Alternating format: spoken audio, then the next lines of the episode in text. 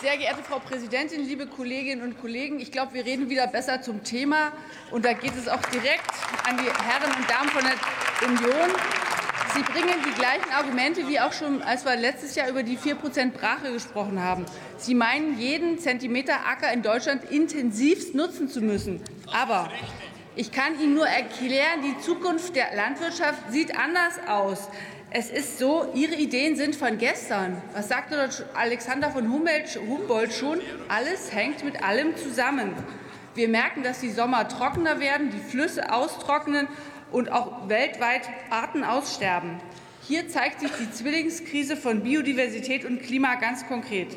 Und wenig andere Berufszweige sind so getroffen wie Landwirtinnen und Landwirte davon. In meinem Wahlkreis liegt die Magdeburger Börde, ist eine Kornkammer Deutschlands im Regenschatten des Harzes. Wir haben dort noch Pflanzen, die von der Winterfeuchte Oh, was machen Sie? Sie resultieren davon, dass Sie da wachsen können. Aber wir haben jetzt schon auf den Hängen schon verschiedene trockene Flächen. Und da sieht man, wie der Weizen jetzt schon gelb wird und dann wächst da nichts mehr. Und da ist der Klimawandel spürbar. Und das würde unsere Erden wirklich beeinträchtigen. Wir haben heute schon gehört, dass diese 3000 Wissenschaftler unter anderem vom Helmholtz-Zentrum oder auch von den Unis Rostock und Duisburg sich in einem offenen Brief für die Wiederherstellungsrichtlinie ausgesprochen haben. Und noch viel spannender, der Spiegel berichtete gestern, dass sich knapp 70 Landwirte und landwirtschaftliche Organisationen aus der EU gegen eine weitere Verzögerung der Verordnung ausgesprochen haben. Das muss Ihnen doch zu denken geben. Wir brauchen die EU-Verordnung zur Wiederherstellung der Natur. Die Maßnahmen können nicht weiter nach hinten geschoben werden. Wir können Biodiversität nicht an- und abschalten. Was einmal verschwunden ist, bleibt lange verschwunden oder ist für immer weg. Das gilt auch für unsere Äcker. Wir haben allein in den letzten 15 Jahren 40 Prozent unserer Feldvögel, also Feldlerchen, Großtrappen oder Rebhühner, verloren. Deswegen ist es richtig, die biologische Vielfalt von landwirtschaftlichen Ökosystemen zu verbessern. Anders als in der Debatte um die verpflichtende Brachlegung von 4 Prozent der landwirtschaftlichen Fläche kann es beim Wiederherstellen der Ökosysteme nicht um eine Nutzungseinstellung, sondern um eine Umstellung gehen. Wir haben da unser Ziel, nicht die Flächeneigentümer zu enteignen, sondern den Entwurf so gefasst, dass es umfangreiche Ausnahmeregelungen gibt, wo Naturschutz und Nutzung der Fläche nebeneinander funktionieren. Ich persönlich bin sehr davon überzeugt, wir erreichen in Kooperation mit unseren Landwirtinnen und Landflächeneigentümerinnen.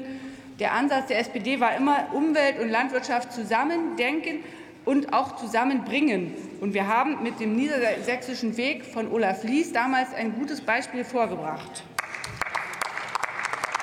Und noch ein letzter Punkt zum Thema Ernährungssicherheit. Wir müssen unserer Verantwortung für die Welt gerecht werden. Es sind andere Dinge, die wichtig sind. Eine Verringerung des Fleischkonsums und der Tierbestände. Es ist, diese 10 Gramm sind übrigens ein Fake-Ding. Das hat, könnte Ihnen Cem Özdemir noch mal genau erklären. Das ist Quark, was da verbreitet wurde. Aber es ist so, dass wir weniger wegschmeißen müssen, denn wir haben immer noch 30 Prozent unserer Lebensmittel im Müll. Und wenn wir diese Lebensmittelverschwendung reduzieren würden oder verhindern würden, dann ließe sich der Nachfragedruck auf die globalen Getreide- und Futtermittelmärkte nachhaltig reduzieren. Worauf ich am Ende auch noch eingehen möchte, ist ein konkretes Ökosystem, unsere Moore. Denn Moore verfügen nicht nur über eine ganz besondere Fauna und Flora, sondern sie sind, wenn sie nass sind, auch Kohlenstoffspeicher. Aktuell sind 95 Prozent unserer Moore in Deutschland entwässert und sind für 7 Prozent unserer Emissionen verantwortlich. Wenn wir bis 2045 klimaneutral werden wollen, müssen wir das ändern. Moor muss nass. Das heißt auch, Moorflächen, die aktuell als Acker oder Grünland genutzt werden, auf eine andere nasse Nutzungsform umgestellt werden müssen. Ich denke da an Wasserbüffel, Solaranlagen, Rohrkolben, Säcken und Röhrichte, die auch als Verpackung oder Dämpfstoffe genutzt werden können. Für diese Umstellung brauchen wir die Förderrichtlinie des Aktionsprogramms Natürlicher Klimaschutz. Und ich möchte ganz konkret an das BMF appellieren, die Förderrichtlinien jetzt endlich freizugeben.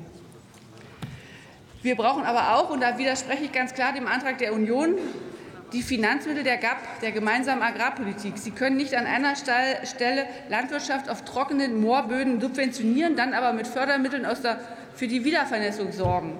Das widerspricht dem natürlichen Menschenverstand oder dem gesunden Menschenverstand. Zum Abschied noch so viel. Gesunde Ökosysteme sichern unseren Landwirten ihr Einkommen und allen die Ernährung.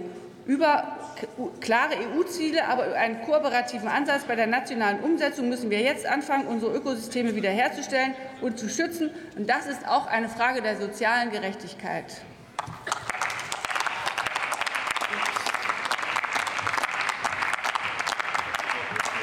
Ich schließe die Aussprache.